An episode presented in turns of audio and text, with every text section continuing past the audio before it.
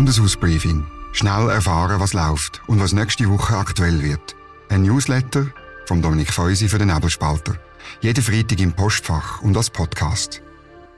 Willkommen zum Bundeshausbriefing Nummer 28 vom 27. Oktober 2023 vom Nebelspalter, von mir, Dominik Feusi, aus dem Bundeshaus. Ja, Sie hören hier kurz und kompakt, worum es nächste Woche im Bundesbern geht. Und wenn Sie ausführliche Informationen wollen, dann klicken Sie unten auf den Link.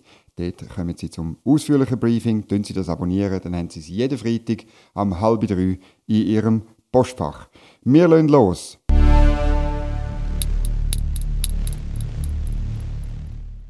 Darum geht es nächste Woche. Einerseits um Beziehungen zur Europäischen Union, dann um den Ausbau von der Verkehrsinfrastruktur, von der Autobahnen, aber auch vom Bahn und dann um Probleme vom Gotthardstraßentunnel und im Basistunnel.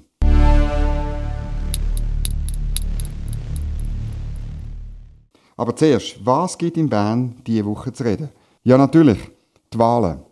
Die Schweiz hat gewählt. Und nachdem äh, die Rechenfehler vom Bundesamt für Statistik bereinigt worden sind, stehen Sieger und Verlierer fest.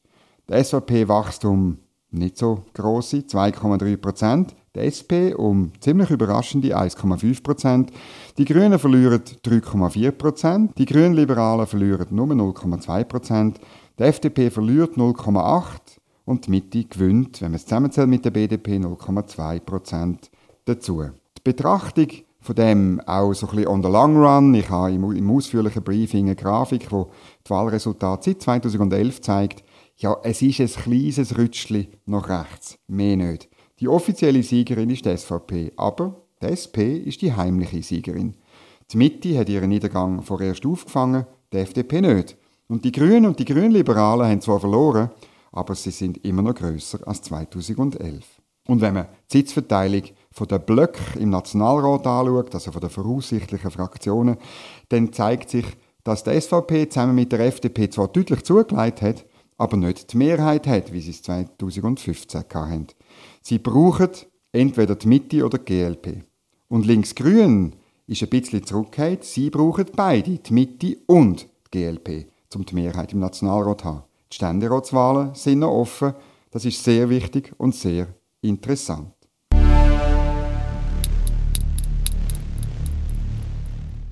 Was nächste Woche aktuell wird. Einerseits die EU-Politik und der Einfluss vom Parlament darauf. Die Außenpolitiker in der Ständeratskommission, die wollen den Bundesrat zwingen, immer wieder so Bericht vorzulegen für die Zusammenarbeit mit der EU im Bereich außerhalb vom Marktzugang.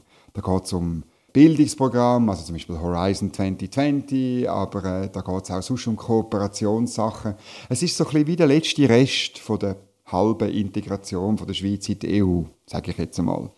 Und der ist diesen europhilen Politikern natürlich wahnsinnig wichtig. Die sind komplett geschockt, weil wo der Bundesrat das Rahmenabkommen definitiv abgelehnt hat, haben sie wie das Gefühl gehabt, hey, jetzt kommt etwas ins Rutschen, wo wir nie mehr so integriert werden sein, wie wir es sind. Und jetzt will man einem Bundesrat den Handlungsspielraum einschränken, damit das nicht so kommt. Sie tagen im Übrigen in Solothurn und das ist, weil der Pirmin Bischof, Ständerat von Solothurn, es ist seine letzte große Sitzung und es ist ein eine Tradition, dass man dann in die Heimat vom Präsident geht, eben auf Solothurn. Und der Kanton Solothurn, der lädt dann die Außenpolitiker vom Ständerat noch zum Nachtessen ein.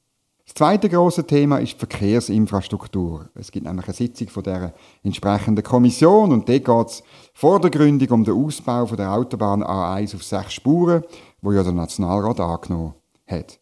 Das wäre wie ein zusätzlicher Schritt, nachdem man bereits weitere Projekte schön verteilt über die Schweiz, wie man das bei uns macht, angenommen hat. Und es ist der erste große Test für den Bundesrat Albert Rösti, weil er ist offensichtlich der Ansicht, dass es einen Ausbau der Strasseninfrastruktur braucht. Linksgrün sammelt bereits fürs Referendum. Dann geht es aber gleichzeitig auch um die Bahninfrastruktur. Auch die soll weiter ausgebaut werden. Perspektiven für die Bahn sind aber eher düster, weil seit der Pandemie die Kunden wegbleiben.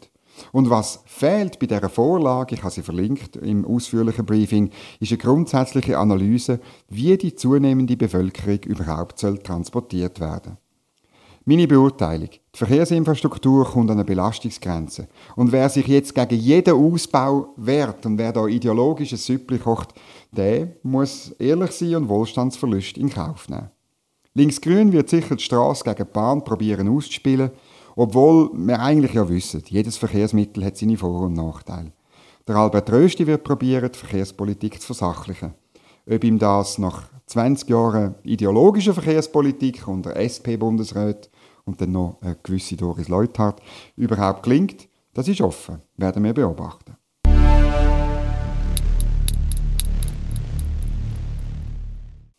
Was sonst noch läuft? Die Internetgeschwindigkeit, die soll erhöht werden von heute 10 Megabit pro Sekunde auf neu 80 Megabit pro Sekunde. Das würde vor allem den Grundversorger Swisscom betreffen. Der investiert bereits jetzt, gemäß eigenen Angaben, 1,6 Milliarden Franken pro Jahr in den Netzausbau. Am Bundesrat geht das zu weit. Es ist damit zu rechnen, dass äh, die Ständeräte das irgendwie gut finden, das Geld von anderen Leuten auszugeben. Machen wir ja gern. Und in der Kommission für Wirtschaft und Abgaben vom Nationalrat gibt es eine Aussprache mit dem Nationalbankpräsident Thomas Jordan. Der Austausch der findet regelmäßig statt. Das Mal ist er jedoch brisant, weil an der nächsten Sitzung sechs Vorstöße traktandiert sind, wo der Nationalbank soll ein Klimaziel oder eine sogenannte zeitgemäße Führung, also eine mit mehr Frauen, vorschreiben wollen. Die meisten von diesen Motionen stammen aber von Nationalräten, die am letzten Sonntag abgewählt worden sind.